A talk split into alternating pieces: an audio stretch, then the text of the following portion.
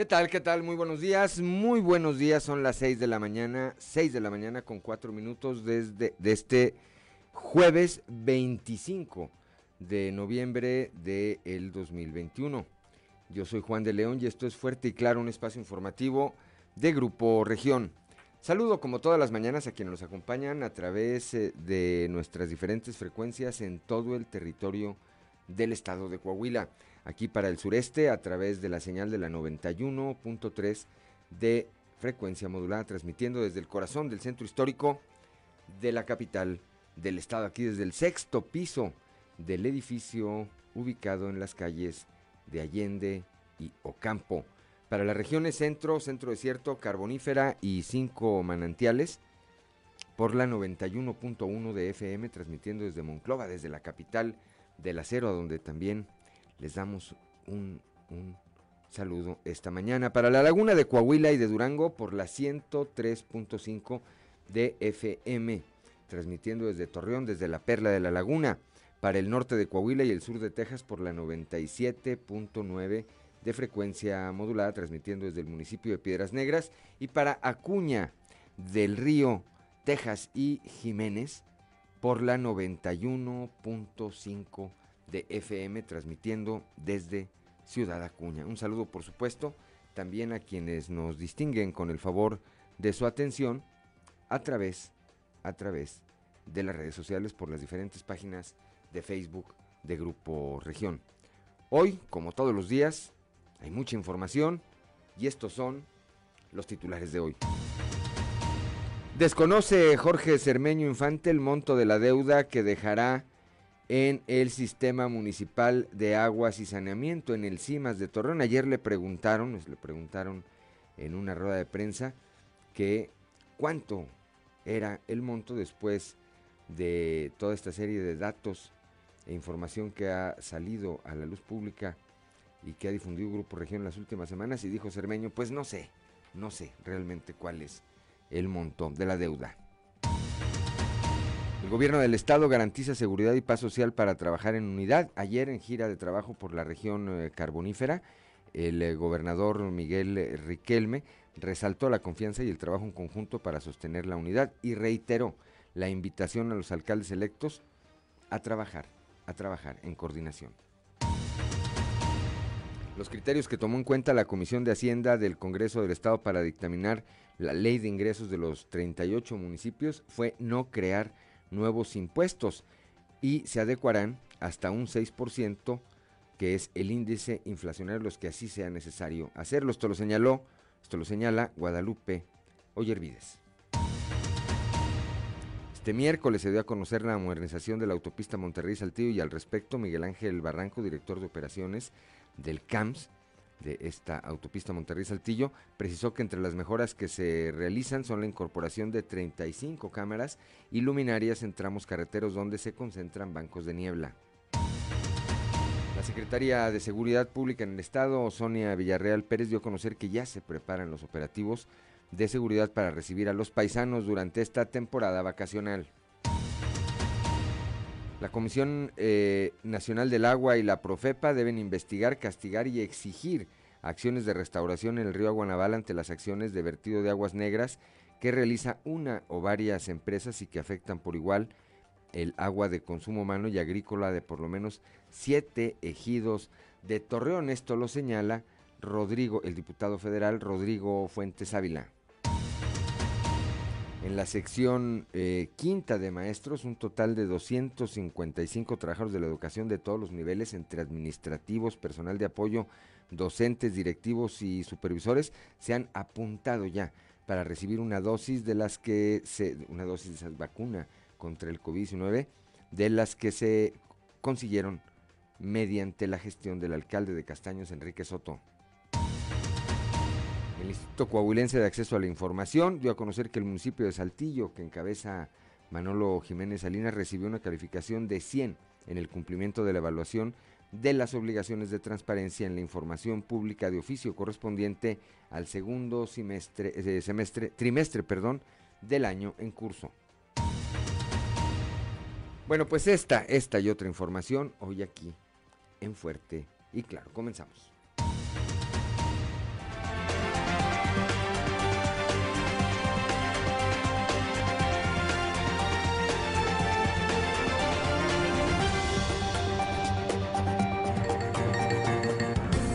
Esto es Fuerte y Claro. Transmitiendo para todo Coahuila.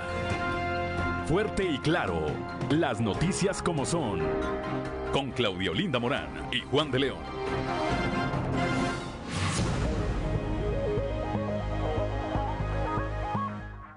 Son las 6 de la mañana, 6 de la mañana con 9 minutos. Claudio Linda Morán, muy buenos días. Muy buenos días, Juan. Muy buenos días a toda la audiencia que nos acompaña a esta hora de la mañana. La temperatura en Saltillo 11 grados, Monclova 18, Piedras Negras 17, Torreón 13 grados, General Cepeda 11, Arteaga 10, Ciudad Acuña 17 grados, Musquis 16, San Juan de Sabinas 17, San Buenaventura 18 grados, Cuatro Ciénegas 16, Parras de la Fuente 12 grados y Ramos Arispe 11 grados. Pero si usted quiere conocer a detalle el pronóstico del tiempo para todas las regiones del estado, vamos con Angélica Acosta. El pronóstico del tiempo con Angélica Acosta.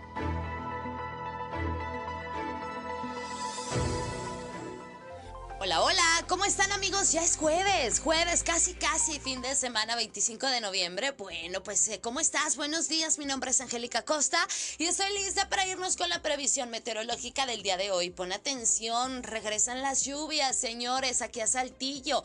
Eh, máxima para el día de hoy, Saltillo de 18 grados centígrados, mínima de 11. Durante el día vamos a tener periodo de nubes y sol, se va a sentir algo fresquecito y por la noche un cielo principalmente nublado. Atención Saltillo, ojo aquí, 84% la posibilidad de precipitación durante el día y también por la noche. Hay que manejar con muchísimo cuidado, ¿ok? Eso es para Saltillo. Nos vamos hasta Monclova. Ok, donde también se hacen presentes las lluvias, amigos, máxima de 26 grados para Monclova, mínima de 9. Durante el día vamos a tener un cielo principalmente nublado. Eh, por la noche, de igual manera, vamos a tener un cielo nublado. Se va a sentir muy frío por la noche. Abrígate, cuídate, por favor. 84% para Monclova, 84% la posibilidad de lluvia. Ok, nos vamos hasta Torreón. Torreón, Coahuila, 28 grados como máxima temperatura rica, cálida, mínima de 12 durante el día una buena cuota de sol, va a estar cálido, va a estar agradable y por la noche bastante nubosidad. 67 la posibilidad de precipitación, 67%, se incrementa más por la noche que durante el día, así que Torreón también toma tus precauciones porque esperamos lluvia, ¿ok? Piedras Negras, 26 grados como máxima mínima de 11 durante el día, un cielo principalmente nubladito y por la noche de igual manera un cielo principalmente nublado. Atención eh, a nuestros amigos de Piedras Negras, probabilidad de precipitación 94%, ¿ok? Durante el día se incrementa más la posibilidad de precipitación que por la noche. Maneja con muchísimo cuidado. Piedras Negras, vámonos hasta Ciudad Acuña, 25 grados como máxima mínima de 10 durante el día. Vamos a tener un cielo principalmente nubladito y por la noche áreas de nubosidad. La posibilidad de precipitación también elevada para Ciudad Acuña, 84%. Cuídate, toma tus precauciones también, Ciudad Acuña. Vamos hasta Monterrey. Amigos, tienen compromiso por aquel rumbo, pon atención. Se espera una máxima de 27 grados, mínima de 13. Durante el día vamos a tener periodo de nubes y sol. Se va a sentir agradable. Por la noche bastante nubosidad. Atención Monterrey. También elevada la posibilidad de precipitación. 96%. Se incrementa más por la noche que durante el día. Entonces, bueno amigos, ahí está. Hay que tomar precauciones. Hay que manejar con muchísimo cuidado. Y bueno, pues esperamos lluvia. Vamos a ver el día de mañana si reduce o sigue de igual manera la posibilidad de precipitación, así que mañana no te pierdas también la información del clima. Que tengas muy buenos días y recuerda, el uso de cubrebocas sigue siendo obligatorio. Buenos días.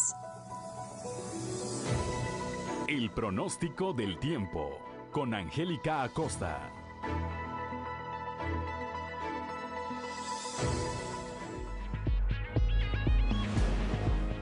Son las 6 de la mañana, 6 de la mañana con 13 minutos, que no se le haga tarde. Vamos ahora con Ricardo Guzmán y las efemérides del día.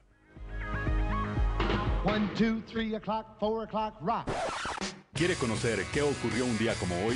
Estas son las efemérides con Ricardo Guzmán. Un día como hoy, pero de 1844, nació el industrial alemán Karl Benz fabricante del primer vehículo capaz de moverse por sí mismo a través de un motor de combustión interna. Fundó la fábrica de autos que lleva su nombre. También, el 25 de noviembre pero de 1999, la Asamblea General de las Naciones Unidas declaró esta fecha como el Día Internacional de la Eliminación de la Violencia contra la Mujer. El origen se remonta a 1960, cuando las tres hermanas Mirabal fueron asesinadas en la República Dominicana por su activismo político. Y un día como hoy, pero de 1999, murió el luchador social mexicano Valentín Campa, líder del sindicato de ferrocarrileros, integrante del movimiento de 1968 y una de las máximas figuras de la izquierda mexicana.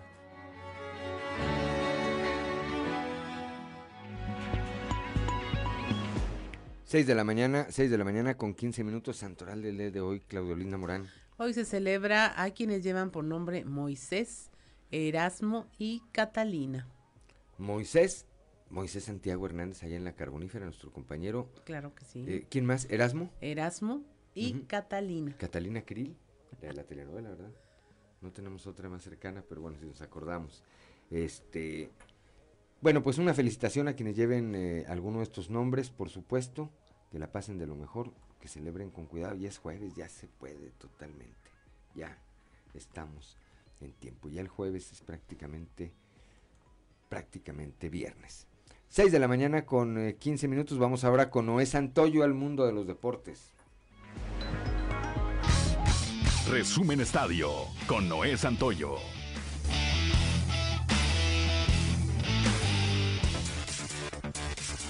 Encuentro que se tornó aburrido, las Águilas de la América y Pumas empataron a cero goles el día de ayer en el partido de ida de los cuartos de final. Pareciera que América, líder de la competencia y con diferencia de 14 puntos sobre los universitarios, salió a no perder en este encuentro. El día de mañana a las 19 horas en el Estadio Azteca se jugará el partido de vuelta. Este empate global aún así favorece a los de Cuapa por la posición en la tabla. Los Pumas están obligados a ganar por cualquier marcador en el Estadio Azteca. El problema es que no vencen a las Águilas en liguilla desde hace seis años. El otro encuentro con un poco más de emociones, pero aún así con empate a cero goles, los Rayados del Monterrey no aprovecharon la localía y empataron con el Atlas. El duelo del próximo sábado será la vuelta en el Estadio Jalisco a las 21 horas con 5 minutos, donde se definirá quién avanza a las semifinales. Este resultado favorece a los rojinegros, pero aún así tendrán que dar su mejor versión en esa liguilla para avanzar a la siguiente fase. Hoy continúa la actividad de los cuartos de final. A las 19 horas Puebla enfrenta a León y dos horas más tarde Santos en el Estadio Corona recibe a los Tigres. Tras ser eliminados del actual torneo en el fútbol mexicano, la máquina de Cruz Azul parece sufrir una desbandada y es que serán 6 o 7 jugadores los cuales serían dados de baja para el próximo torneo. La directiva se siente preocupada y es que las posibles bajas se deben a conflictos con el técnico Juan Reynoso. Entre los nombres más sonados es el de Orbelín Pineda, quien se marcha al Celta de Vigo, al fútbol europeo. De igual manera, suenan el nombre de Yoshimar Yotun y Jonathan Rodríguez como los elementos más interesantes. Hoy arranca la semana 12 dentro de la NFL con tres encuentros importantes dentro del Día de Acción de Gracias. Chicago estará en Detroit, los malosos de Las Vegas enfrentarán a Dallas y Buffalo a los Santos de Nueva Orleans. En actividad de la UEFA Champions League, el día de ayer el Atlético de Madrid puso en peligro avanzar a la siguiente fase dentro del certamen al caer ante el Milan. El Manchester City derrotó dos goles por uno al Paris Saint Germain de Lionel Messi. Sin embargo, ambos avanzaron a la siguiente fase, mientras que Liverpool ganó al Porto y sigue invicto dentro de este torneo. El pitcher derecho Javier Solano llega a los zaraperos de Saltillo, en cambio con Tigres de Quintana Roo para aportar su calidad al staff de abridores de la novena saltillense, con una experiencia de 8 temporadas en la Liga Mexicana de Béisbol y 12 campañas en el Pacífico, donde ha sido pitcher del año y campeón de efectividad con Mexicali. La directiva saltillense continúa haciendo los ajustes necesarios para apuntalar el equipo de cara a la temporada 2022, donde se buscará regresar a los playoffs y ser contendientes por el título. Resumen Estadio con Noé Santoyo.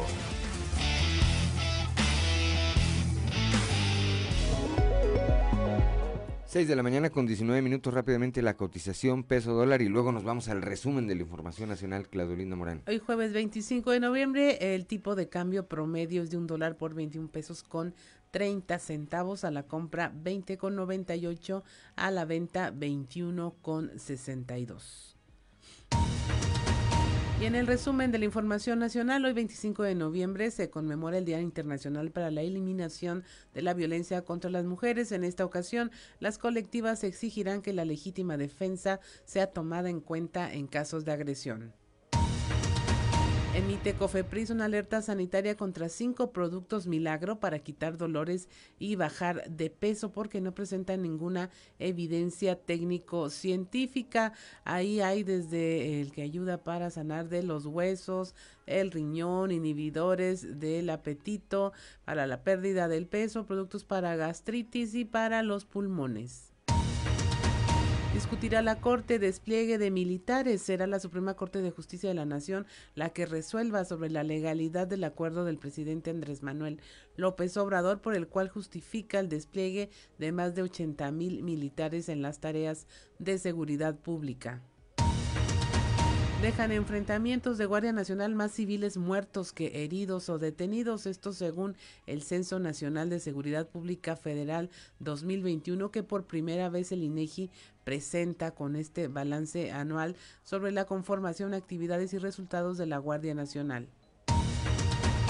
Y finalmente reembolsan solo el 11% de las tandas del bienestar. Aún así, se asegura darán 80 mil créditos más en el 2022. Tras quedar fuera del presupuesto del próximo año, el presidente Andrés Manuel López Obrador informó que este programa de las tandas para el bienestar operará en el 2022 con los reembolsos que los beneficiarios han hecho. Sin embargo, estos apenas suman 800 millones de, pesos, es decir, solo el 11% de los más de 7 mil millones de pesos que se han destinado a este programa de financiamiento social. Y hasta aquí la información nacional. Gracias, Claudio Lindo Marán. Son las 6 de la mañana, 6 de la mañana con 21 minutos. Soy Juan de León y estamos aquí en Fuerte y Claro.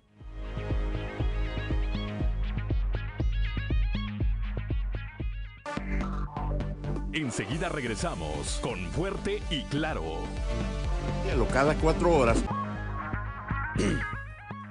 Son las 6 de la mañana, 6 de la mañana y está usted en Grupo Región, aquí en este espacio informativo de Fuerte y Claro. Saludo rápidamente de nueva cuenta a quienes nos acompañan aquí en el sureste del estado a través de la 91.3 de FM, en las regiones centro, centro desierto, carbonífera y cinco manantiales por la 91.1 de frecuencia modulada. Para Acuña, Jiménez y del Río Texas por la 91.5 de FM para Piedras Negras, eh, el norte de Coahuila y el sur de Texas por la 97.9 de FM y para la laguna de Coahuila y de Durango por la 103, 103.5 de frecuencia modulada. Son las 6 de la mañana con 26 minutos. Vamos rápidamente a la portal de hoy de nuestro periódico Capital, que en su nota principal destaca esto de lo que vamos a hablar más adelante. Ni Cermeño sabe la deuda real del CIMAS. ¿Quién sí lo sabrá? Seguramente la Auditoría Superior del Estado y seguramente en algún momento se lo harán saber a el alcalde, al todavía alcalde de Torreón. Por otra parte, ayer estuvo el eh, gobernador Miguel Riquelme allá en la región carbonífera, tanto en Musquis, eh, San Juan, Sabinas y Sabinas, entregó, entregó eh, obras de infraestructura con una inversión total de 59.5 millones de pesos. Más adelante también estaremos platicando de lo que ocurrió ayer allá en la región carbonífera. Allá, desde allá, el eh, mandatario estatal reiteró el llamado a los alcaldes electos a sumarse al trabajo coordinado en materia de seguridad. Evidentemente que eso tenía un eh, destinatarios muy claros. Hay un grupo de cuatro o cinco alcaldes electos, eh, la mayoría de Morena, el del PAN, Mario Dávila, allá en Monclova, que se resisten a formar parte de este esquema. Allí en el Congreso del Estado, la eh, diputada Guadalupe Yervides explica que los criterios que tomó en cuenta la Comisión de Hacienda para aprobar, para dictaminar la ley de ingresos de los 38 municipios fue que no se crearan nuevos impuestos. En todo caso, algunos se adecuarán hasta en un 6%. La Secretaría de Seguridad Pública, dice su titular, Sonia Villarreal, se prepara ya para los operativos de seguridad eh, y proteger, salvaguardar a los paisanos que durante esta temporada atravesarán, atravesarán, unos muchos vienen aquí a Coahuila, otros atravesarán nuestro territorio para ir a sus lugares de origen. Y finalmente el TEC de Monterrey, el Instituto Tecnológico de Estudios Superiores Monterrey, se sumó a la campaña de la AC Matatena para recolectar pañales y artículos para bebés. Van a realizar un mercado con causa para ofertar diversos productos el próximo 5 de diciembre. Son las 6 de la mañana, 6 de la mañana con 28 minutos. Vamos a nuestra columna en los pasillos.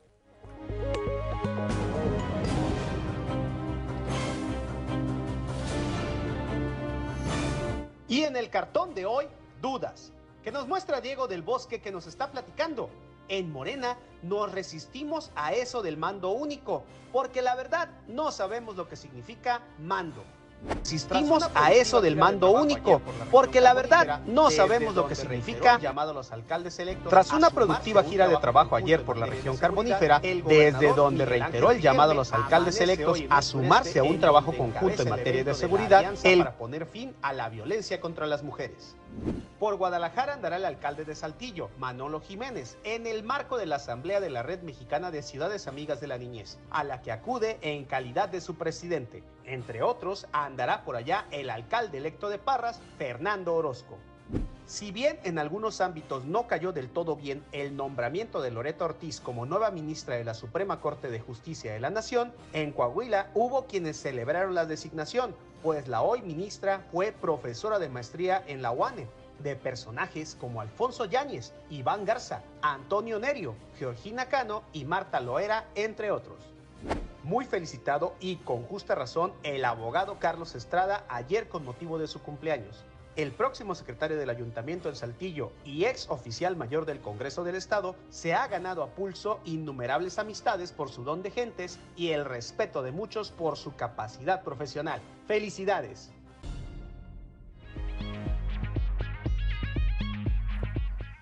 Son las 6 de la mañana, 6 de la mañana con 30 con 30 minutos estábamos viendo ahorita en la mañana que está hoy ministra de la Suprema Corte, Loreta, fue también quien defendió a Fox. Digo, no, quien defendió a López Obrador cuando Fox lo quería desaforar. Bueno, pues nomás para que, nomás para que le midan. Son las 6 de la mañana, 6 de la mañana con 30 eh, minutos. Vamos rápidamente un panorama informativo por el estado. Comenzamos aquí en el sureste con nuestro compañero Raúl Rocha, que ayer platicó con la diputada local por el PRI, Guadalupe Oyervides, quien eh, señala que para 2022 no habrá nuevos impuestos en los municipios. Raúl, muy buenos días. ¿Qué tal compañeros? Buenos días. Esta es la información para el día de hoy. Los criterios que tomó en cuenta la Comisión de Hacienda del Congreso del Estado para dictaminar la ley de ingresos de los 38 municipios fue no crear nuevos impuestos y adecuarse hasta un 6%, que es el índice inflacionario, dijo la diputada Guadalupe Ollervides. Agregó que están muy cerca de concluir con ese trabajo que hicieron de una forma muy cuidadosa, ya que a la par está el proceso de entrega-recepción en los 38 municipios del estado. ¿Cómo estamos?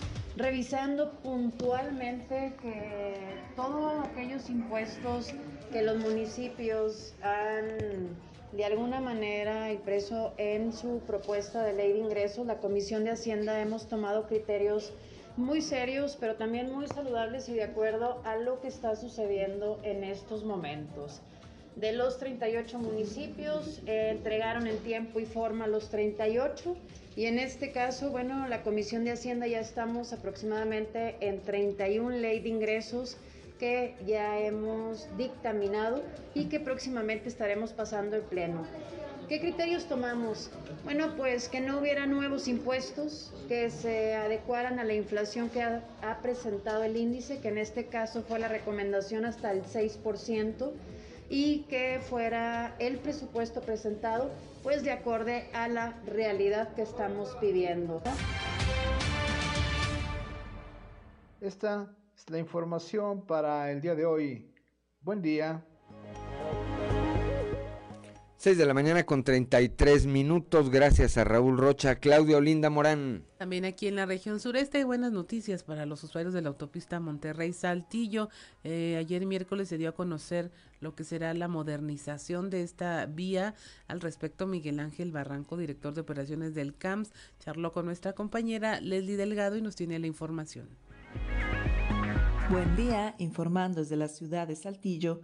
La concesión de la autopista Monterrey-Saltillo, CAMS, dio a conocer su nuevo sistema inteligente de transporte, además de las últimas innovaciones implementadas para el mejoramiento de este tramo carretero.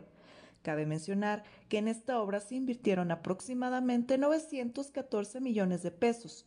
Al respecto, Miguel Ángel Barranco, director de operaciones del CAMS, precisó que entre las mejoras que se realizaron son la incorporación de 35 cámaras y luminarias en tramos carreteros donde se concentran bancos de neblina. A continuación, escucharemos su declaración. Y bien, este tipo de inversiones de las que hemos hablado se enfocan en dos grandes bloques. Uno que es precisamente la tecnología, lo que son los sistemas inteligentes o los ya conocidos como ITS y por otro lado todo lo que es la infraestructura.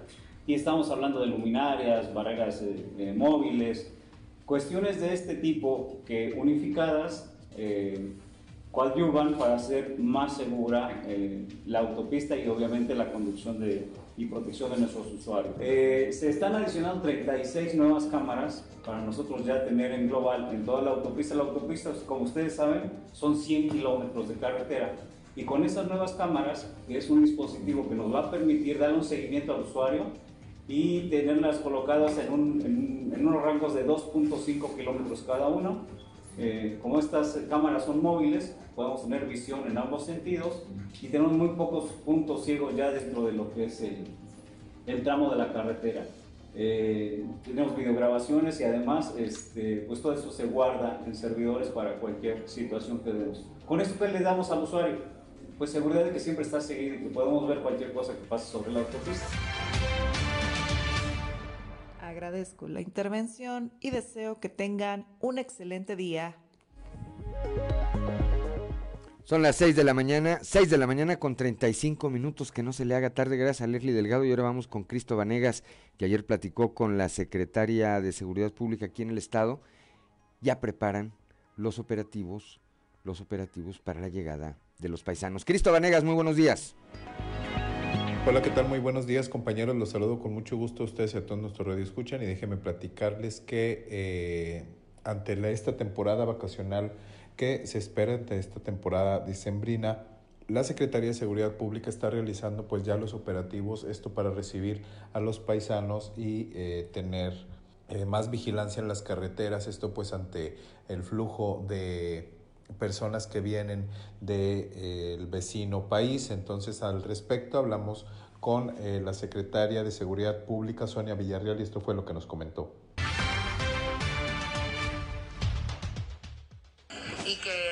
Ya hemos estado recibiendo a muchos eh, turistas, muchos paisanos, sin embargo, pues estamos seguros que vamos a tener mucho más este, tráfico, mucho más concurrencia en las carreteras en Coahuila en estas próximas fechas. No, no hemos tenido ninguna noticia de ninguna caravana. Este, bueno, caravana me refiero al tema de turistas o paisanos. No hemos tenido hasta la fecha ninguna noticia, pero sin embargo, pues son bienvenidos.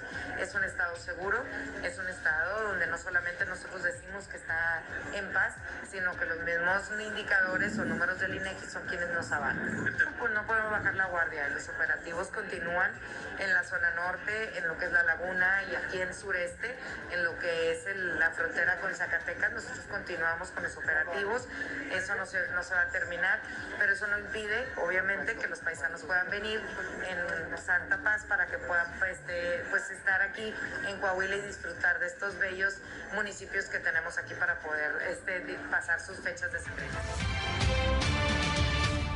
Bien, esto es todo de mi parte, que tengan un excelente día. Gracias Cristo Vanegas, cuando son las 6 de la mañana con 37 minutos, Claudelina Morán.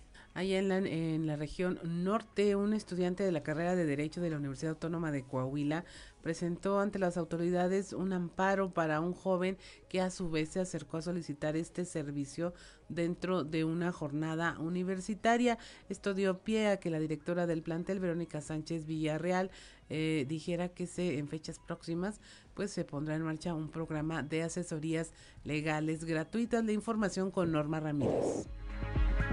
Muy buenos días. La información es la siguiente.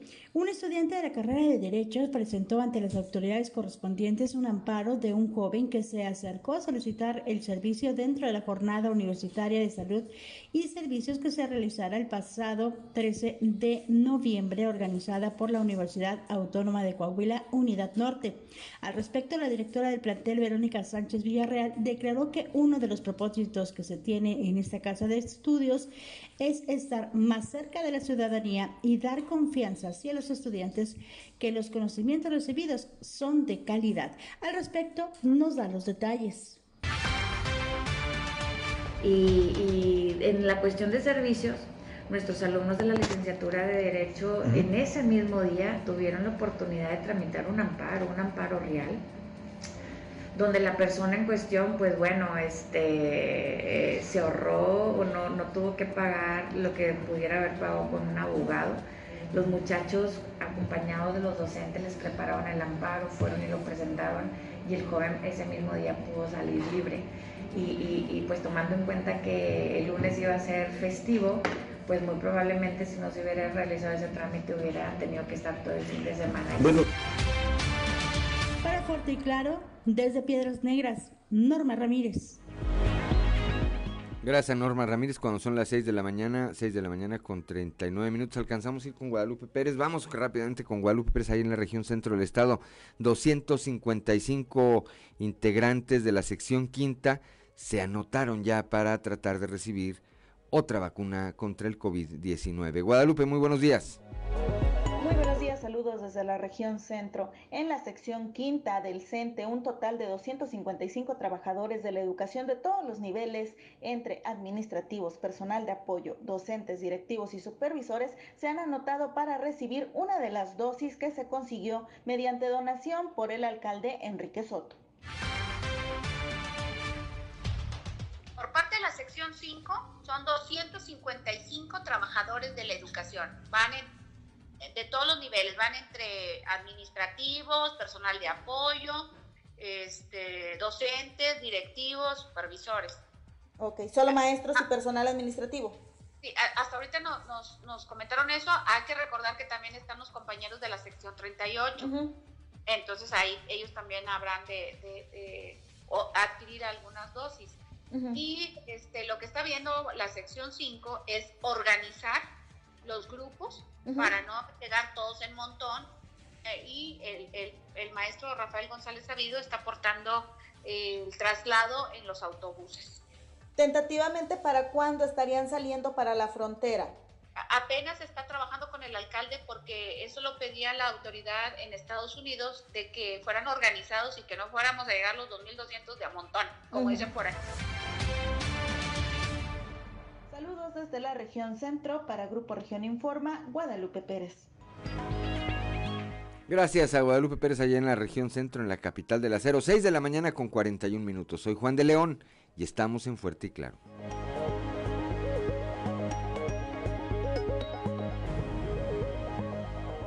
Son las 6 de la mañana, 6 de la mañana con 46 minutos. Vamos ahora con Víctor Barrón, ya está en la línea telefónica nuestro compañero Víctor Barón, allá desde la región lagunera, desde el municipio de Torreón.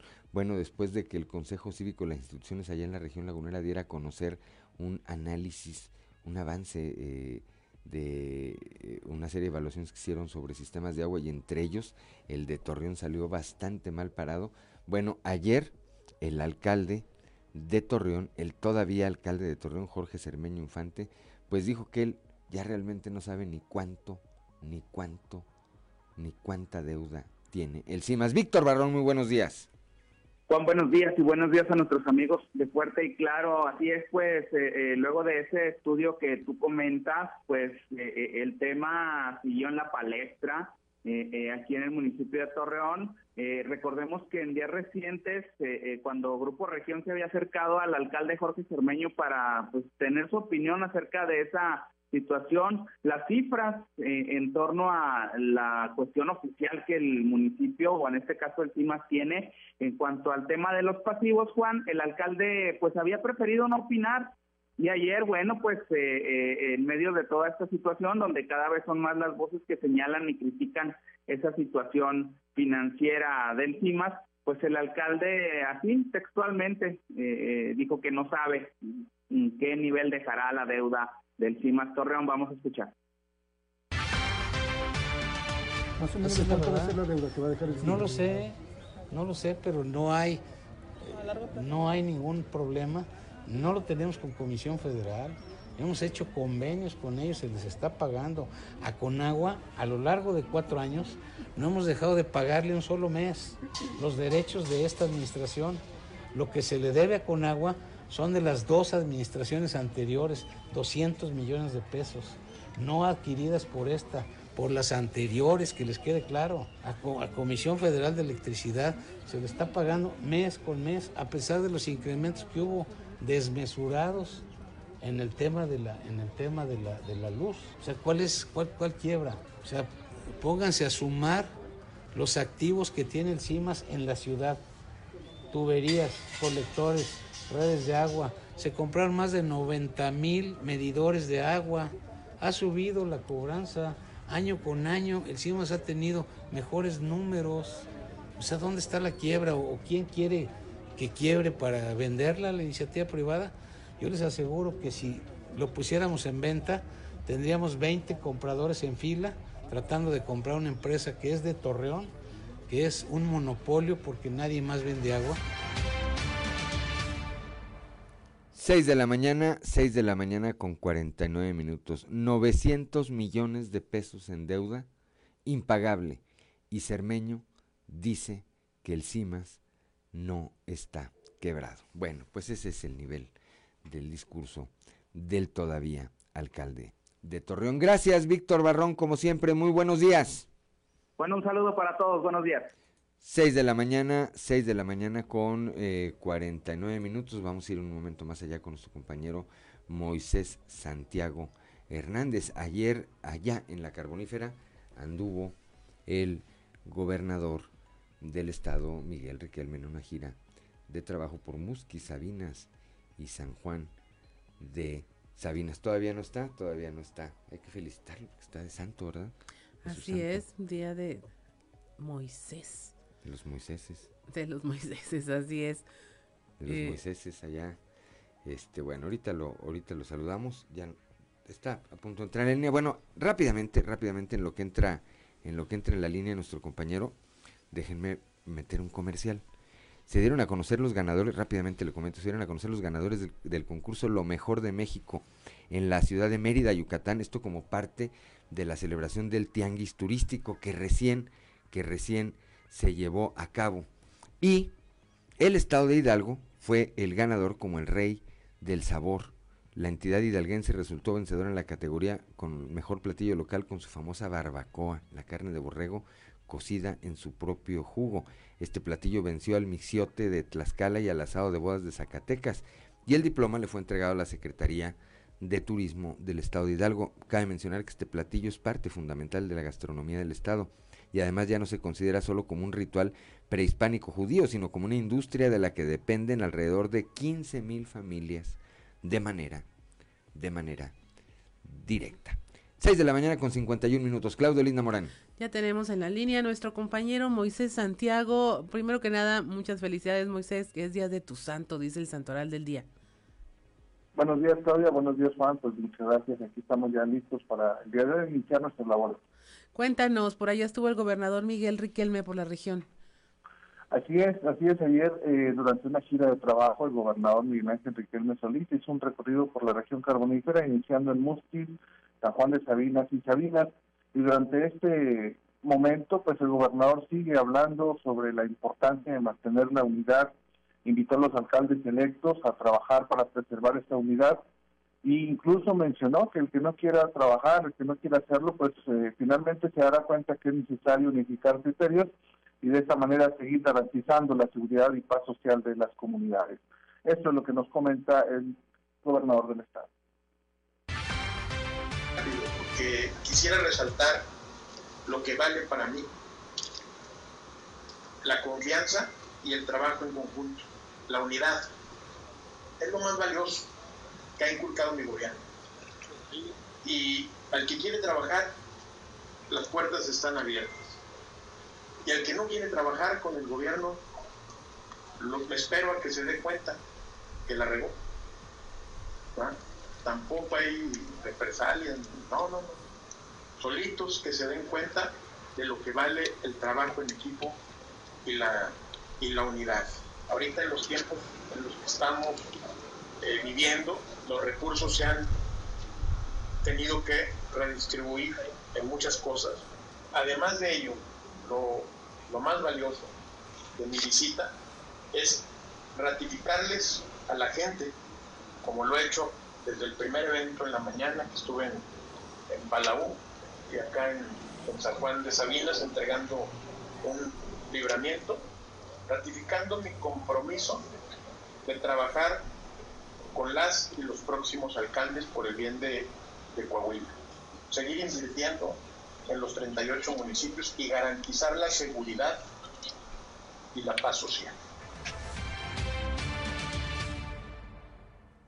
Así es, Moisés, y el tema de la seguridad, allá cómo lo traen los alcaldes, cómo, en qué postura están los alcaldes en la región.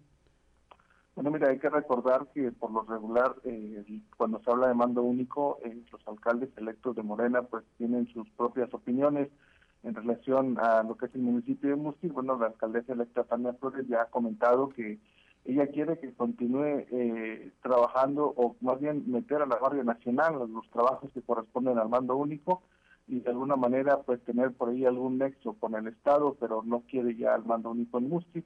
En lo que es el municipio de San Juan de Sabinas, bueno, el alcalde Mario López pues señala que va a unificar su criterio de mando único con el gobernador del Estado.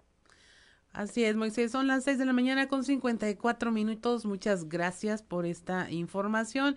Esperamos que tengas una estupenda jornada el día de hoy. Muchas gracias, Claudia. Juan, es un placer saludarles desde la región carbonífera, su amigo y servidor Moisés Santiago. Saludos a Moisés Santiago Hernández y bueno, pues que celebre bien su santo. Ya es jueves. Ya, ya, ya se vale, ¿verdad? Más adelante, más adelante vamos a platicar con el eh, secretario de Vivienda aquí en el Estado, eh, licenciado Enrique Martínez y, y Morales, sobre pues lo que está haciendo la dependencia que está a su cargo. Son ya las 6 de la mañana, 6 de la mañana con 55 minutos. Estamos en Fuerte y Claro.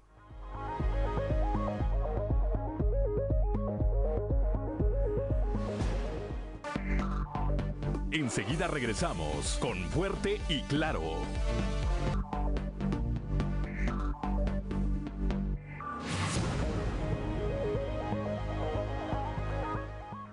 Regresamos a fuerte y claro, la temperatura en Saltillo 11 grados, en Monclova 18, Piedras Negras 17 grados, Torreón 13, General Cepeda 11 grados, Arteaga 10, Ciudad Acuña 17 grados, Musquis 16, San Juan de Sabinas 17 grados, San Buenaventura 18 grados, Cuatro Ciénegas 16, Parras de la Fuente 12 grados y Ramos Arispe 11 grados centígrados.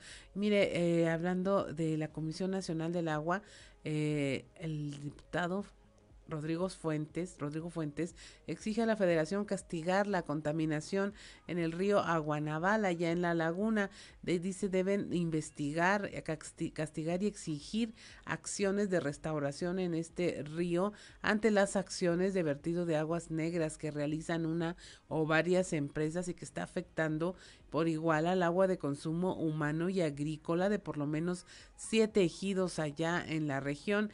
El legislador federal manifestó que esta situación es algo que no se había presentado en esta área y que los habitantes de los ejidos están mostrando ya una preocupación y temor hacia las enfermedades que podrían ocasionarse. Según los reportes que se tienen a partir de este domingo pasado, los establos que se ubican en Lerdo, Durango, están desechando residuos al, río, explica Fuentes Ávila, lo que ha implicado la contaminación ambiental, malos olores en las comunidades y la preocupación de que se generen enfermedades, infecciones o alguna epidemia, más allá de los malos olores y la contaminación de los mantos, ya que esta agua puede llegar a los mantos de agua potable eh, principalmente y por tener un mayor número de habitantes en el ejido Juan Eugenio del Cañón de Jimulco. Ahí hay más de 700 habitantes, pero se afectan por igual otros cinco ejidos.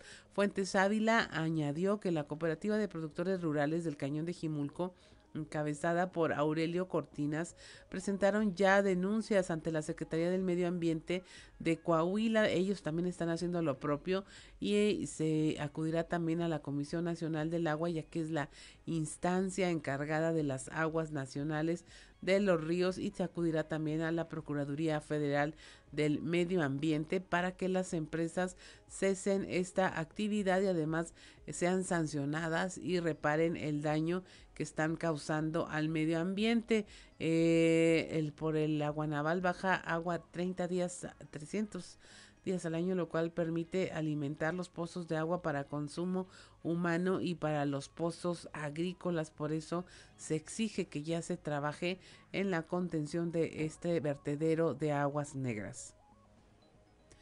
Son las 7 de la mañana con 3 minutos y bueno, mire, eh, hoy esta mañana le vamos a adelantar un poco nuestra entrevista con la secretaria del Trabajo, Nasira Sogbi, que tiene eh, un tema importante para usted y para nosotros en, en materia de trabajo porque van a tener una actividad importante que quiere compartir con nosotros. Buenos días, secretaria, ¿cómo se encuentra?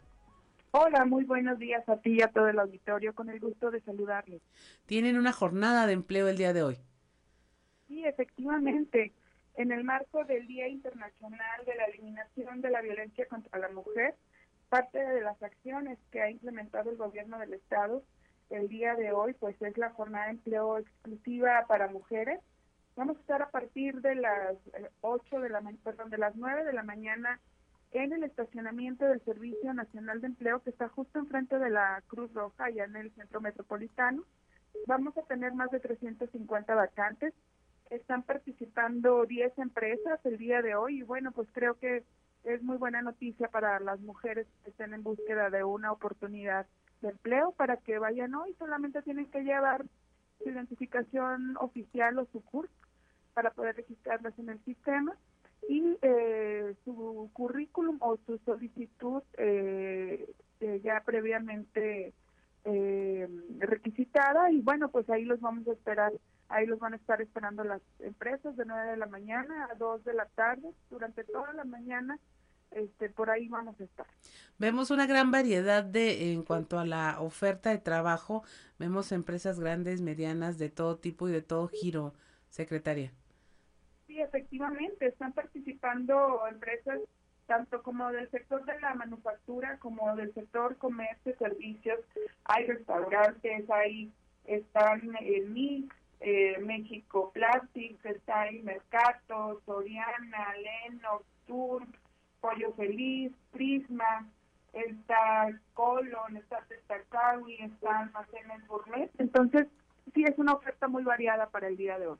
Ahora, la, la importancia de que se haga este tipo de eventos, eventos en el marco del Día Internacional de la, Eliminación de la Violencia contra la Mujer eh, tiene que ver mucho en este suerte de independencia, empoderamiento, eh, que las mujeres también puedan hacerse de una forma de allegarse recursos, de tener un empleo y algo que pues eh, puede ser hacer la diferencia entre seguir en una relación de violencia o no. Sí, definitivamente se ha identificado que uno de los factores que influyen para que las personas, para que en este caso las mujeres puedan salirse de ese círculo de violencia es precisamente la independencia económica. En ese sentido, es esta acción por parte del gobierno del Estado a través de la Secretaría del Trabajo es precisamente para que las mujeres tengan acceso a estas oportunidades laborales para que a su vez tengan una independencia económica y de esa manera ir saliendo de ese círculo de violencia que en el que pudieran estar viviendo. También hay una suerte de registro en línea que pueden ir adelantando quienes quieran eh, participar en esta feria de empleo. Sí, efectivamente, eh, tenemos por ahí un formato de Google Forms, ahí si quieren pueden acceder a nuestras redes sociales o la de la Secretaría del Trabajo, ahí hay un link. En ese link este, van a accesar y ahí se pueden preregistrar este, para que tengan un, espacio el día de hoy. Aún así, si no alcanzan a hacerlo, ahí hay una mesa de registro también para que para que no pierdan tiempo y, ya se acerquen ahí con nosotros en el repito en el estacionamiento del Servicio Nacional de Empleo, de empleo justo enfrente de la Cruz Roja. Secretaria Nasira Sogbi, ¿hay una suerte de ya de registro de padrón que tengan ustedes sobre eh, las buscadoras de empleo? ¿Qué es lo que están solicitando? ¿Qué es lo que quieren? Eh, ¿Cuántas acceden finalmente a un puesto de trabajo en, medio de estas jornadas? Bueno, hasta ayer por la tarde había, en este evento en particular, había ya 120 mujeres registradas eh, a través del esquema que les comenté. Pero hemos hecho otros eventos durante el año. El día, en la semana de que se conmemoró el Día Internacional de las Mujeres, hicimos un evento en Torreón donde tuvimos alrededor de 300 buscadoras de empleo de ellas se colocaron alrededor de, de 100 personas en esa, de 100 mujeres en esa feria y posteriormente las demás ferias hemos tenido lo que llamamos el módulo rosa donde hay vacantes exclusivas para las mujeres, para las mujeres. Ahí se han colocado 450 mujeres eh, y bueno, definitivamente seguimos impulsando precisamente el tema de la equidad de, género, de la igualdad de oportunidades para mujeres y esta, bueno, pues es una acción con la que nos comprometimos este, con, con la sociedad y con estamos trabajando también con el Instituto Coahuilense de las Mujeres y bueno, esperamos que estas acciones tengan un impacto positivo eh, precisamente para ir erradicando eh, el tema de violencia de mujeres. Nasira, para quienes nunca han ido a alguna feria del de, empleo o que duden en hacerlo, eh, que les explicaras un poco qué es lo que pueden encontrar ahí. En, eh, básicamente, pues no van a tener que andar eh, peregrinando de un lugar a otro o de un este área de empresas a otra y ahí pueden encontrar alguna oportunidad. Sí, efectivamente, eso es lo más importante, como bien lo comentas están ahí las empresas de manera presencial, hay reclutadores de las empresas eh, que van a estar entrevistando durante toda la mañana. Eh, son, como lo comenté hace un momento, son 10 empresas las que van a estar directamente, son de contratación inmediata, es decir, no son, eh, la mayoría de ellas son para contratarse ya, algunas otras se van a contratar a principios del, del próximo año pero definitivamente tenemos que ir avanzando ya en estos reclutamientos porque afortunadamente aquí en esta región existe oferta de, empleo y bueno, pues habrá que aprovechar estas oportunidades. Además con la certeza, ¿no? Y el aval de la Secretaría del, Trabajo, no están siendo reclutadas nada más así en la calle, no están ellas tocando la puerta, las empresas necesitan de ellas y es a través de ustedes que se está haciendo este llamado. Sí, efectivamente, es, es muy importante que las mujeres sepan que son empleos formales, donde se les van a garantizar todas eh, las condiciones de seguridad social, todas las prestaciones. es muy importante lo que comentas. Eh, cuando una mujer accede a un empleo formal, pues no solamente accede a un ingreso, accede por supuesto también a la seguridad social, como lo puede ser el INS, accede también a, a los beneficios que da la seguridad social como lo es el Infonavit. Entonces, esta, esta, este esquema que nosotros buscamos siempre de buscar vacantes en la formalidad, pues es definitivamente para asegurar todo el entorno de la mujer, en este caso en particular. Se tiene que llevar alguna papelería, me parece que lo comentó, pero que no lo pueda repetir para nuestra audiencia o quienes apenas... oficial que puede ser el INE, que en algunos casos ya contiene la CURP, que la CURP la lleven, si no es impresa, pues la pueden llevar, este, eh, le pueden llevar en algún medio electrónico y si tienen alguna solicitud eh, o currículum, que lo lleven también. Ahorita no es, no es, no es exigible el tema de la vacunación ni nada de eso.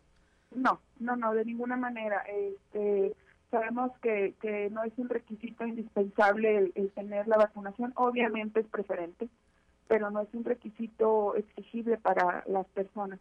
Pero sí, obviamente, pues se recomienda mucho que las personas ya ya estén vacunadas, pues para evitar precisamente riesgos para para ellas mismas.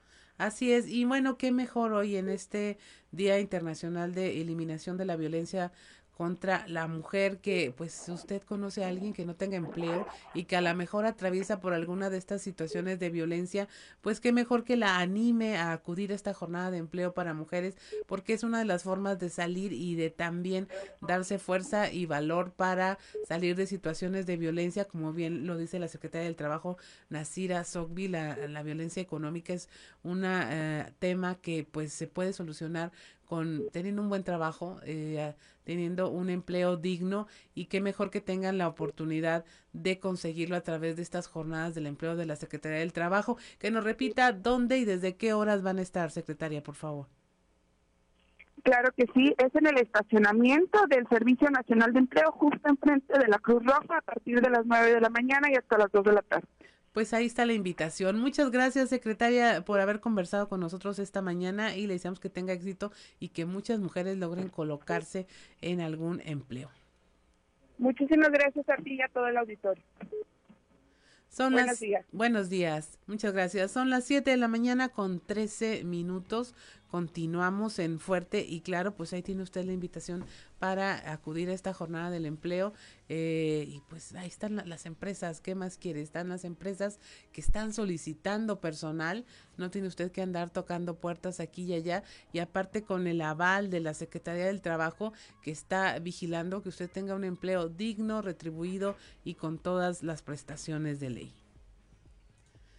Y continuando con la información, Mire, eh, también tiene que ver con este tema de que se conmemora hoy que eh, las colectivas feministas de La Laguna se unieron para exigir justicia por más de 200 víctimas de feminicidio.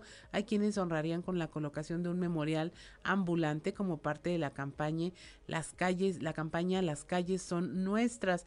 Esta actividad consiste en colocar nomenclaturas simbólicas con los nombres de las víctimas y darle visibilidad a un fenómeno que más allá de las cifras y del discurso se trata de mujeres que ya no están y que hacen falta en la sociedad, expresó la activista Maite Méndez. Decidimos retomar una campaña que ya se ha llevado a cabo en diferentes lugares. en otros países inició en Chile, en Argentina, en España.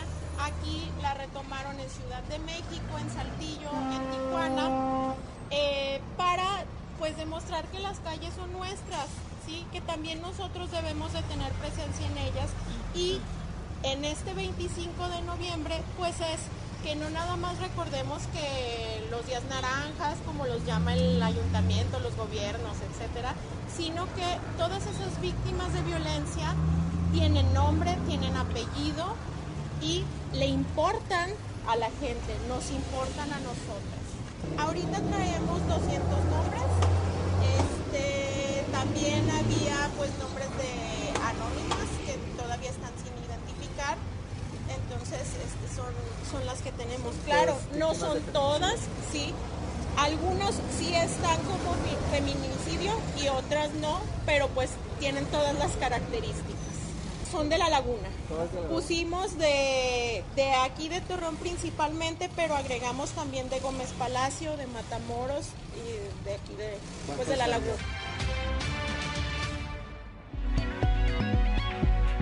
Son las 7 de la mañana, 7 de la mañana con 15 minutos. Por cierto, hoy, hoy eh, por la mañana, el gobernador del estado, Miguel Riquelme, encabeza el evento de la Alianza para poner fin a la violencia contra, contra las mujeres.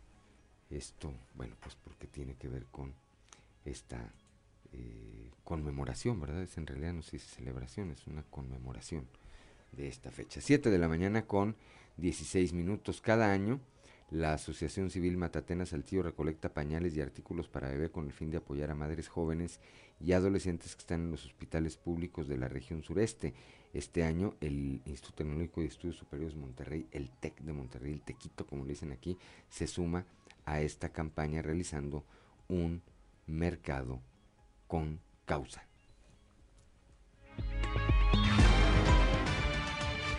Ahorita acabamos de suspender las labores ah, presenciales por COVID porque... Hacemos un llamado a la sociedad siempre, cada año con esta campaña, para que se sume y done alguno de los productos que mencionamos, como los pañales, las pañitas húmedas, los jabones.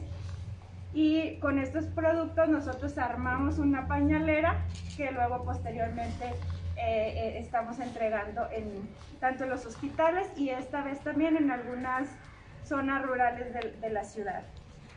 Eh, en esta ocasión nuestra meta será reunir 200 pañaleras, que es, es un salto enorme porque antes hacíamos 50 eh, y las estaremos entregando durante el mes de diciembre en, en, los hospitales, como les mencionaba, de la región centro. Con estas pañaleras esperamos poder beneficiar alrededor de 400 personas. Y pues muchísimas gracias, Matatena agradece el apoyo a The Corner y a todas las empresas que se han unido hasta ahora para participar en esta, en esta recaudación de artículos. Muchas gracias.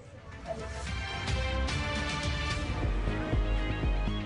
Son las 7 de la mañana, 7 de la mañana con 18 minutos escuchamos a Cintia Moncada, quien encabeza esta, esta asociación. Claudio Linda Morán.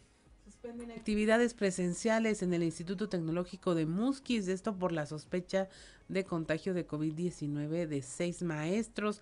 Así lo informó el director del plantel, Oscar Aguilar Salinas. Reiteró que existe un compromiso con los alumnos, por lo que se resguardó a los docentes con sospecha y se regresó a clases virtuales para evitar cualquier vehículo de contagio. Algunos maestros eh, contagiados entonces queremos proteger la integridad física de nuestros jóvenes y dimos la orden de, volver a hacerlo de manera presencial hasta que pase esta ola que viene otra vez. Eh, creo que se dieron detectados alrededor de seis maestros, cinco o seis maestros que están ahorita en sospecha todavía. Van a hacerse la prueba para ver si salen positivos o no, pero sí, este, pues tenemos que cuidarnos, ¿verdad? Entonces, están vacunados, no tienen ningún problema, pero están en, en separados de ahorita del de las actividades presenciales por lo mismo, ¿verdad? Entonces hicimos lo posible para, ¿sabes qué? Vamos a suspenderlo tantito otra vez mientras podemos trabajar en ello, ¿verdad? ¿En cuestión de alumnos no se han contagiado? No, alumnos no tenemos ninguna. Hasta ahorita no tenemos detectado ningún joven que se haya contagiado. Son las 7 de la mañana, 7 de la mañana con 19 minutos. El día de ayer estuvo el eh, presidente López Obrador aquí en el vecino estado Zacatecas en medio de la mayor ola de violencia que ha vivido esta entidad, el presidente, bueno, pues vino o, fue a Zacatecas, pues a ver que a implementar una serie de acciones en materia de seguridad y eh, eh, de verdad es que deseamos que tenga éxito, no solamente por los zacatecanos, sino porque nosotros somos vecinos de Zacatecas y evidentemente pues que no nos gustaría que los efectos de lo que ocurre eh, lamentablemente en ese estado, pues se trasladaran hacia acá. Por cierto, eh, el alcalde de Fresnillo, Zacatecas, Saúl Monreal, le reclamó a su hermano, que es gobernador, David Monreal, dijo porque no lo tomó en cuenta, no lo toma en cuenta en temas de seguridad, como la reunión que sostendrá hoy con el presidente López Obrador. Y le dijo Saúl Monreal a su hermano, el gobernador, le dijo, no, bueno, pues yo lo voy a escribir directamente al presidente, ya que el gobernador no me hace caso, pues directamente me voy a dirigir. Así están las cosas en el vecino estado de Zacatecas. 7 de la mañana, 7 de la mañana con 20 minutos. Estamos en Fuerte y Claro.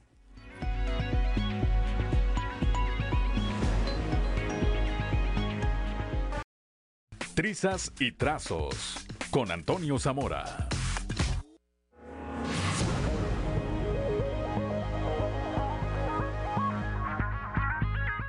Son las 7 de la mañana, 7 de la mañana con 25 minutos. Ya está en la línea telefónica, como todos los días, nuestro compañero y amigo periodista Toño Zamora. Antes de ir con Toño, rápidamente, rápidamente le comento. Pues, ¿quién cree que le fue a festejar su cumpleaños a eh, Nicolás Maduro, el presidente de Venezuela, tan odiado por algunos eh, acá en este país? Bueno, pues nada menos y nada más que el coahuilense, cantante y actor Pablo Montero. Estuvo ayer en Caracas, le ofreció un show privado al presidente de Venezuela con motivo de su cumpleaños número 59. Toño Zamora, muy buenos días. Buenos días, Juan. Buenos días a las personas que nos escuchan a esta hora. Ayer en la mañana, después de, de, mi colaboración aquí contigo, pues vámonos a caminar.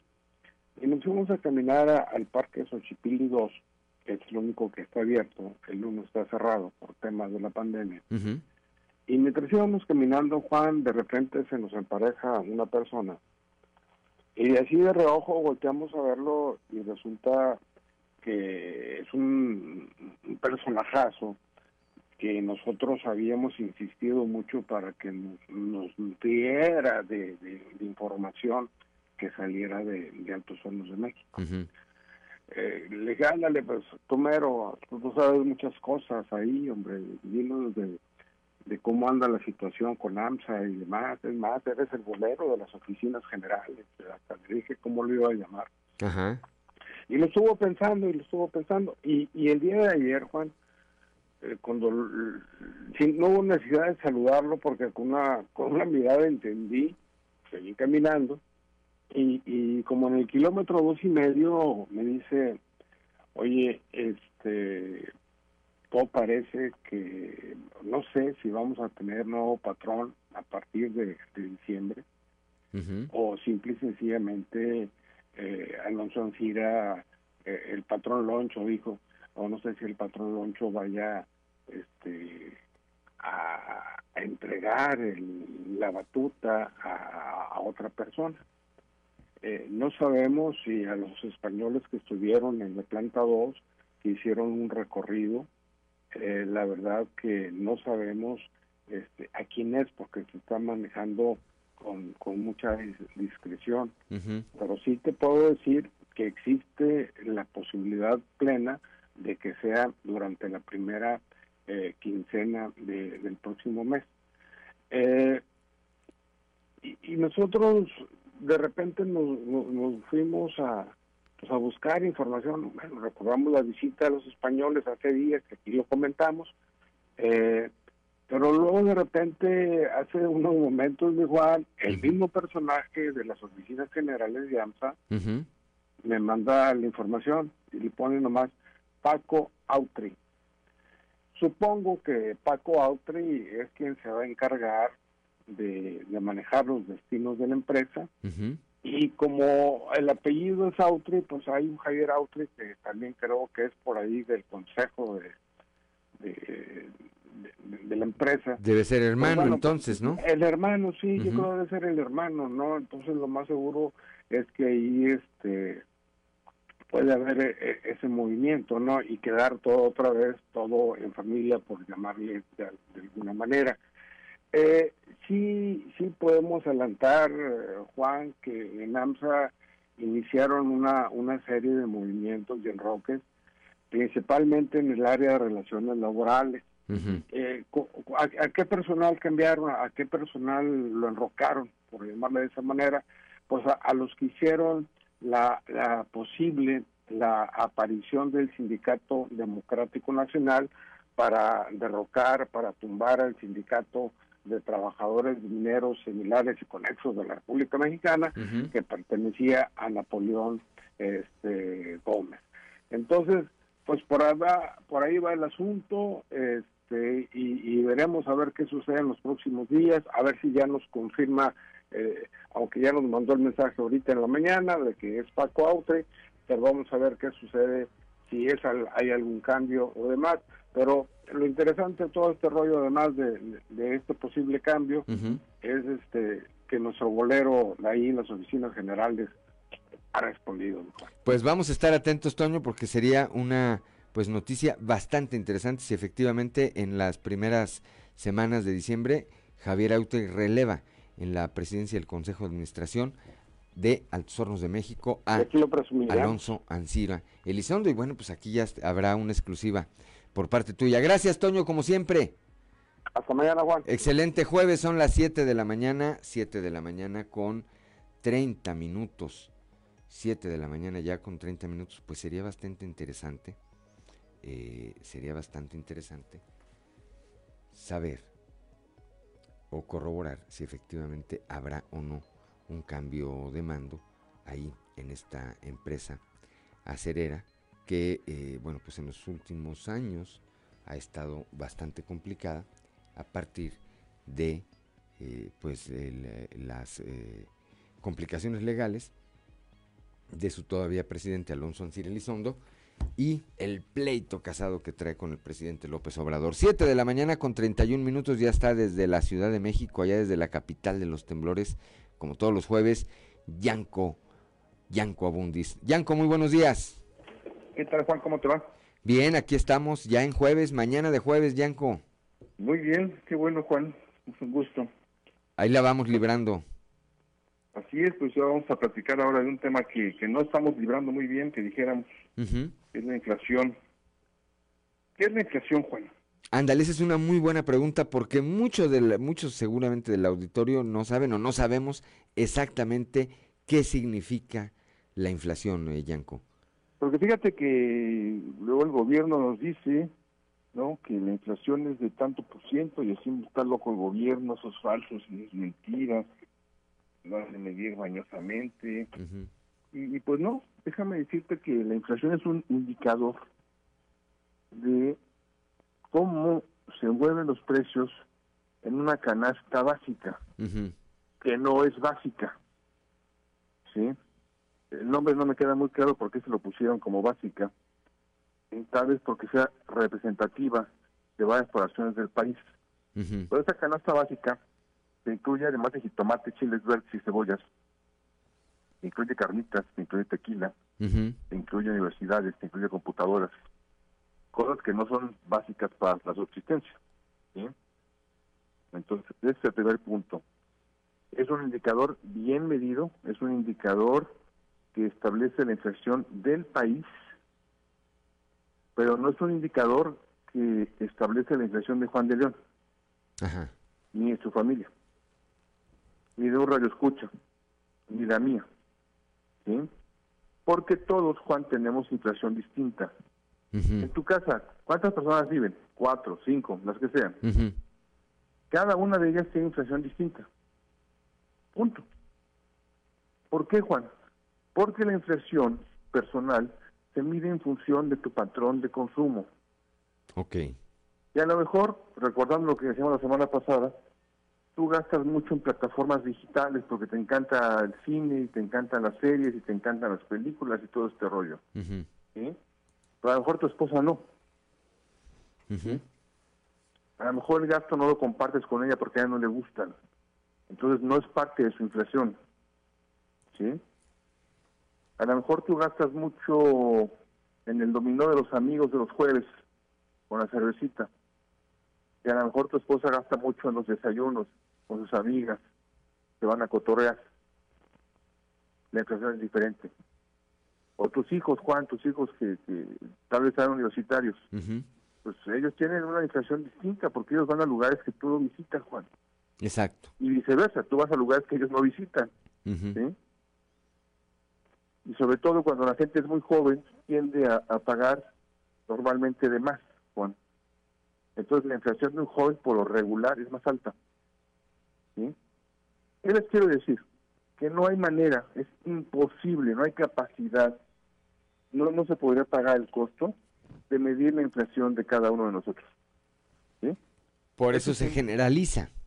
Por eso se generaliza. ¿Y se generaliza basado en quién? ¿En alguien que tiene un ingreso promedio, Yanko? Se generaliza en un consumo promedio. Un consumo promedio. Así es. Ok incluyendo lo que ya te mencioné, que no son cosas básicas como el tequila, las carnitas. Sí, que eso ya se sale de la canasta básica, ¿verdad? Pero sí es básico el tequila, ¿no? Sí. Pero en realidad no lo es. Les tengo una mala noticia, no es básico el tequila. ¿Sí? Pero lo importante de todo esto, Juan, es que estamos viviendo una inflación. Ya se anunció justamente ayer que la inflación de la quincena pasada rebasó el 7%, Juan. Esto es muchísimo, teníamos años de no verlo, años, muchos años. Nos habíamos estado moviendo que en el 4, 4 y medio, Yanko. Correcto, sí, sí, sí, sobre el 3, 3 y medio, 4, 4 y medio, está bien. ¿Sí? Y algo importante, Juan, es completamente sano que haya inflación. La gente puede pensar, no, ojalá no hubiera inflación. Porque la inflación, ya expliqué técnicamente qué es, pero ni siquiera requeríamos la explicación técnica para entenderla. Porque tú vas al mercado y pagas más y traes menos. Sí. Eso se llama inflación. ¿Sí? La pérdida de poder adquisitivo. Mira, ha estado circulando, te la comento rápidamente, ha estado circulando una tablita. Yo no sé qué tan real sea, pero la he visto mucho en las redes sociales, en eh, que la ha compartido pues mucha gente y dice que la fuente es eh, la SEDECO de la Ciudad de México y la Profeco, que son eh, mediciones al 15 de noviembre del 2021. Doy dos ejemplos, Yanco, hacia el aire rápido.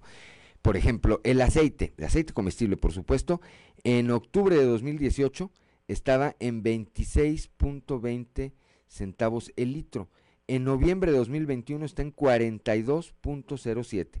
Es decir, tiene un crecimiento del 60.57%. Y el otro, el huevo blanco, que es un, eh, producto que todos consumimos. En octubre de 2018 estaba en 26.34 el kilo y ahora está en noviembre de 2021 está en 35 pesos el kilo. Un aumento, dice aquí, del 32.88%, un crecimiento. ¿Mm? Y te dijera cuánto ha incrementado el cartón, Juan, te vas de espaldas. Porque ha incrementado más del 300%. Dije. ¿Por qué el cartón? Porque ahora con la pandemia, todo el mundo se puso a pedirle a Amazon y a Mercado Libre y a estas que, te llevan a domicilio millones de productos y entonces los que venden cartón hicieron su agosto. Totalmente. Pero esto es un tema especulativo, Juan, que ya hablaríamos en algún momento. No es un tema probablemente de inflación. ¿sí? Lo que tú mencionabas del huevo y del aceite, sí, son cosas que han subido muchísimo de precio. ¿sí?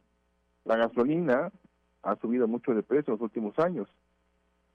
Pero no nada más consumes huevo, no nada más consumes aceite, no nada más consumes gasolina. Entonces, hay productos en una canasta de medición que tienen inflaciones del 25%. Y hay otros que tienen inflaciones del 1%.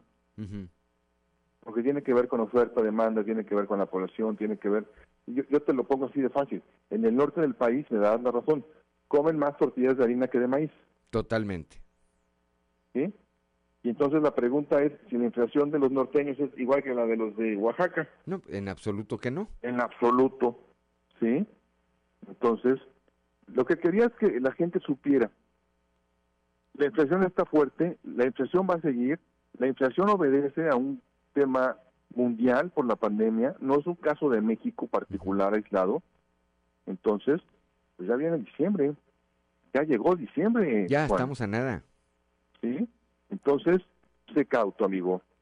No, no, no, no, no te cortes las barbas en diciembre porque la cuesta de enero va a ser una cuesta particularmente difícil, la de 2022. Va a ser bastante, bastante compleja, ¿verdad? Los la, el efecto que siempre hay a la cuesta de enero, yo tengo 53 años y creo que desde los 10 escucho esa frase, la cuesta de enero, y particularmente ahora con la, eh, el tema de la pandemia, pues me parece que va a ser un poco más complejo, ¿no? Yo creo, estoy de acuerdo eh, contigo en ese llamado, decir, cuidemos los ingresos que tenemos ahorita, porque seguramente en algún momento entre enero, febrero y marzo los vamos a estar echando de menos, Yanko. Totalmente de acuerdo, Juan, ese es el mensaje central. Pues entonces a cuidar, a cuidar lo que tenemos, no nos vayamos con la fin. Regale afecto, ¿te acuerdas de ese comercial? Regale afecto, no lo compre. Buenísimo. No, me acuerdo si era de la Profeco, Yanko, pero decía... De Profeco, de, Profeco, sí, por supuesto. Regale afecto, no lo compre. Ya platicaremos de esto en las siguientes semanas, mi querido Juan. Si Dios quiere, Yanko. Gracias, como siempre. Un saludo allá hasta la Ciudad de México. Un abrazo. Siete de la mañana, gracias a Yanko Abundis. Como siempre, siete de la mañana con 40 minutos. Estamos en Fuerte y Claro.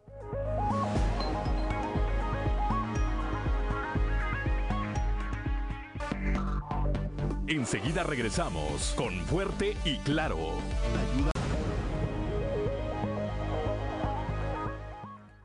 Ya son las 7 de la mañana, 7 de la mañana con 45 minutos. Ya está en la línea telefónica y le aprecio mucho, ya lo habíamos anunciado desde muy temprano. El secretario de Vivienda y Ordenamiento Territorial aquí en el estado de Coahuila, licenciado Enrique Martínez y Morales, que aprovecho, eh, secretario, para hacer el comercial como siempre, hijo de un gran exgobernador de nuestro estado, el licenciado Enrique Martínez y Martínez, a quien le pedimos eh, respetuosamente que le haga llegar un saludo de parte nuestra. Secretario, muy buenos días. Gracias, Juan, claro, con mucho gusto de tu parte, buen día.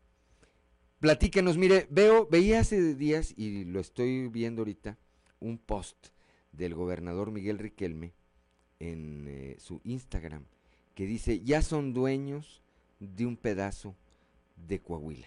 Y evidentemente se refiere al programa de escrituración que se está llevando a cabo y pues que está bajo la responsabilidad de la dependencia a su cargo. Platícanos, licenciado. Así es, es una frase que, utiliza el, gobernador, muy atinada, por cierto, porque realmente eh, transmite lo que significa tener una escritura. Mucha gente no lo valora, hay, hay personas que tienen viviendo en su casa 20, 30 años, nadie les ha dicho nada y no tienen una escritura y creen que no es importante. Pero la verdad es que si no tienes ese papelito que es mucho más que sellos y firmas, pues tu casa no es tuya. De nada ha servido todo el esfuerzo que has hecho durante toda tu vida para tener ese patrimonio. Si no lo puedes rentar, no lo puedes vender, no, no lo puedes heredar, no puedes ser sujeto de crédito porque no tienes a tu nombre escriturada esa propiedad. Por eso es bien importante que todos tengamos esta escritura a nuestro nombre, con nombre de quien sea nuestra voluntad, porque pues, es la única forma que, con, la que una familia tiene certeza jurídica y tiene pues esa tranquilidad patrimonial de que, de que tiene algo. Dicen que los mexicanos basamos nuestra riqueza básicamente en dos cosas, en nuestro vehículo y en nuestra casa. El vehículo pues, pierde valor, los que llegan a tener uno, pues cada día que lo usan se deprecian, pero una casa es todo lo contrario, es una casa cada día vale más, una, una casa es un activo importante, y pero de nada sirve que hagamos el esfuerzo, repito, si no lo tenemos escriturado en nuestro nombre. ¿Cuántas escrituras han entregado eh, en los últimos, en los últimos eh, meses? ¿Cómo llegan a este eh, cuarto año del el gobierno de Miguel Requelme en esa materia, licenciado? Pues fíjate que en los cuatro años de, de la administración del gobernador Riquelme se habrán entregado ya cerca de 11.000 escrituras.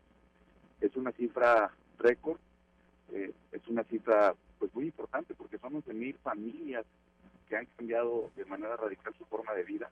Son más de 300 millones de pesos lo que estas familias se han ahorrado en, eh, en, en, escrituración gracias al programa de la CERTUR. Entonces es una meta muy muy relevante y si le sumamos la, las que ha hecho Infonavit, INSUS, RAN, otras dependencias federales, con el apoyo del Estado, con el subsidio de los derechos registrales del Estado, la cifra es mucho más elevada, Juan. Andamos sobre las 80 mil escrituras. Eh, y bueno, pues estamos combatiendo este rezago que, como dice el INEGI, no hay, no hay un padrón en cada estado ni en cada municipio del rezago porque pues es muy variable, ¿no? Todos los días cambia pero según el INEGI, el 28% de las casas en México no cuentan con una escritura. Entonces, bueno, pues si en México hay un millón, en Coahuila, perdón, hay un millón de casas, pues el 28% son aproximadamente 280 mil. Eh, no todas son sujetas de programa. Recordemos que CERTUR que es un programa social que se, se, destina directamente a las personas que no pueden pagar una escritura. Una escritura es cara porque causa impuestos onerosos, pero los programas de CERTUR son específicamente para la gente que lo necesita, quienes aplican y pueden eh, tener este programa. Y es, es, ahorita que dabas la cifra, secretario, 280 mil casas que podría ser el aproximado sin escritura, son 280 mil problemas a futuro, no solamente en este momento la falta de certidumbre, como bien apuntaba, que sea, bueno, no puedes pedir un crédito, no la puedes hipotecar para tratar de, de mejorarla, de salir de algún otro, eh, eh, alguna otra complicación de carácter económico, no, eh, vemos, y, y, creo que ejemplos tenemos muchísimos aquí, por lo menos en el eh, sureste, eh, particularmente aquí en Saltillo, en la zona centro, de propiedades que se quedan intestadas y que se convierten en eh, problemas que duran años hasta que en algún momento eh, encuentran alguna solución, secretario. Sí, es, un problema que estamos buscando abatir dentro de este proyecto, de, esta estrategia con ONU Hábitat, También según el INEGI en Coahuila hay 130 mil viviendas que están deshabitadas eh, y de las cuales 50 mil se encuentran en abandono, es decir, que están vandalizadas o que son están eh, pues, eh, posesionadas por un tercero y, se generan estos problemas que, bien dices.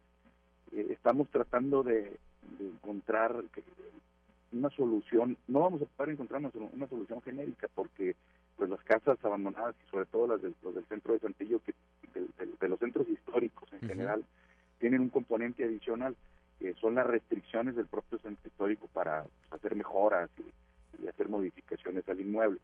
Pero en general, pues una casa abandonada puede tener una, una razón como la que dice, es un tema de conflicto entre familias, un tema testamentario o intestamentario, que no se han puesto de acuerdo, que no hubo un testamento, que no ha habido un juicio testamentario o, está en proceso y a veces son largos, como dices. Pero en otras ocasiones es un tema con el Infonavit, porque la persona perdió el empleo y ya no pudo pagar el Infonavit y el Infonavit se la quitó o está en proceso de quitársela, que eso lleva años. Eh, hay, hay, hay muchas circunstancias. Hay gente que tiene su casa, sobre todo en el centro y norte del estado, que se va a trabajar a otro estado, se va a trabajar a Estados Unidos y regresa. Entonces, su casa, el hecho de que esté sola no quiere decir que esté abandonada. Está deshabitada porque él trabaja fuera de esa, casa, pero vuelve en Navidad o vuelve en las vacaciones. Entonces, son, muchas circunstancias. Hay quienes tienen también su casa, no tienen ningún problema, la tienen escriturada. Compraron otra o se mudaron de ciudad y, y la tienen allí y no la rentan o porque no quieren o porque no pueden o porque les da miedo. Es decir, hay muchas circunstancias que debemos de analizarlas con precisión, que es lo que estamos ya haciendo para encontrar una solución y un programa integral. Secretario, tenemos dos minutos y yo aprovecho antes de, de la siguiente y última pregunta, aprovecho para, para invitarlo, si es posible, la próxima semana o cuando su agenda así lo permita, para platicar del tema de esta estrategia de ONU Habitat. E, ese, si le parece, lo podemos dejar como un tema pendiente para desarrollarlo de manera más completa. Pero antes de despedirnos, eh, ¿cómo pueden acudir quienes están en una situación de irregularidad con su con la escritura de su vivienda ante la secretaría que usted encabeza para pues ver ahora sí que en qué categoría está si califica, no califica, y seguramente que habrá muchas que sí lo hagan, cómo iniciar este trámite. Pues eh, lo mejor es que se acerquen con su notario de cabecera. Eh, recordemos que una escrituración es un proceso entre dos particulares, quien compra y quien vende. Eh, el Estado apoya cuando hay algún conflicto, cuando hay algún problema o cuando la persona pues no puede pagar una escritura. Hay programas en la CERTUR si la casa que se va a escriturar o la propiedad tiene un valor catastral de menos de 720 mil pesos y la persona no tiene otra escritura a su nombre, es decir, será su primera escrituración, y el terreno donde está construida la casa no sobrepasa los 200 metros cuadrados, sí es sujeto de recibir el apoyo del CERTUR, que es el estímulo y el subsidio que ofrece el, Estado, el programa del gobernador Riquelme, sí es sujeto, que son la mayoría de las casas. Entonces, eh, acérquense por favor a, la CERTUR, que la CERTUR, pues todo mundo sabe dónde está, ahí en Boulevard Emilio Carranza, ahí pasando la CCE, por ahí está hace más de 20 años ahí localizada la CERTUR. Puede eh, también contactarnos en las redes sociales, en, eh, en, nuestra página de internet, tenemos un chat también, ahí los teléfonos están en la página, es decir, hay, hay muchas formas de tener un primer acercamiento para evaluar la situación en la que estamos. Pues el llamado a que comiencen eh, a la brevedad a, tratar de regularizar esto y eh, cerramos con esto, que sean dueños de un pedazo de Coahuila. Secretario, le aprecio mucho que nos haya tomado esta comunicación y le reitero, a, en, la medida que su agenda lo permita, la próxima semana nos eh, platicamos de ese otro tema, si usted le parece. Sí, lo programamos con gusto. Este, la próxima semana es la semana del informe del gobernador. Ahí se estará haciendo anuncio de parte de lo que aquí comentamos. Y con mucho gusto estaré ahí contigo. Y recordarle a toda la gente que no dejemos lo importante por lo urgente. Es muy importante que atendamos lo urgente, sí, pero es más importante que atendamos lo importante en nuestras vidas, como la escrituración de nuestra casa. Así es. Muchas gracias, secretario Enrique Martínez y Morales. Muy buenos días. Gracias, Juan. Te mando un abrazo. Igualmente, 7 de la mañana con 55 minutos ya nos vamos. Ya nos fuimos, es más. Ya nos fuimos, gracias a Ricardo Guzmán en la producción, a Ricardo López en los controles, a Claudio Linda Morán, como siempre, por su acompañamiento, a Ociel Reyes y Cristian Rodríguez, Cristian Rodríguez y Ociel Reyes, eh, que hacen posible la transmisión de este espacio a través de las redes sociales, pero sobre todo, gracias a usted, que nos distingue con el favor de su atención. Lo esperamos el día de mañana a partir de las 6 y hasta las 8 de la mañana aquí en Fuerte y Claro, un espacio informativo de Grupo Región bajo la dirección general de David Aguillón Rosales. Yo soy Juan de León y le deseo que tenga usted el mejor, el mejor de los días.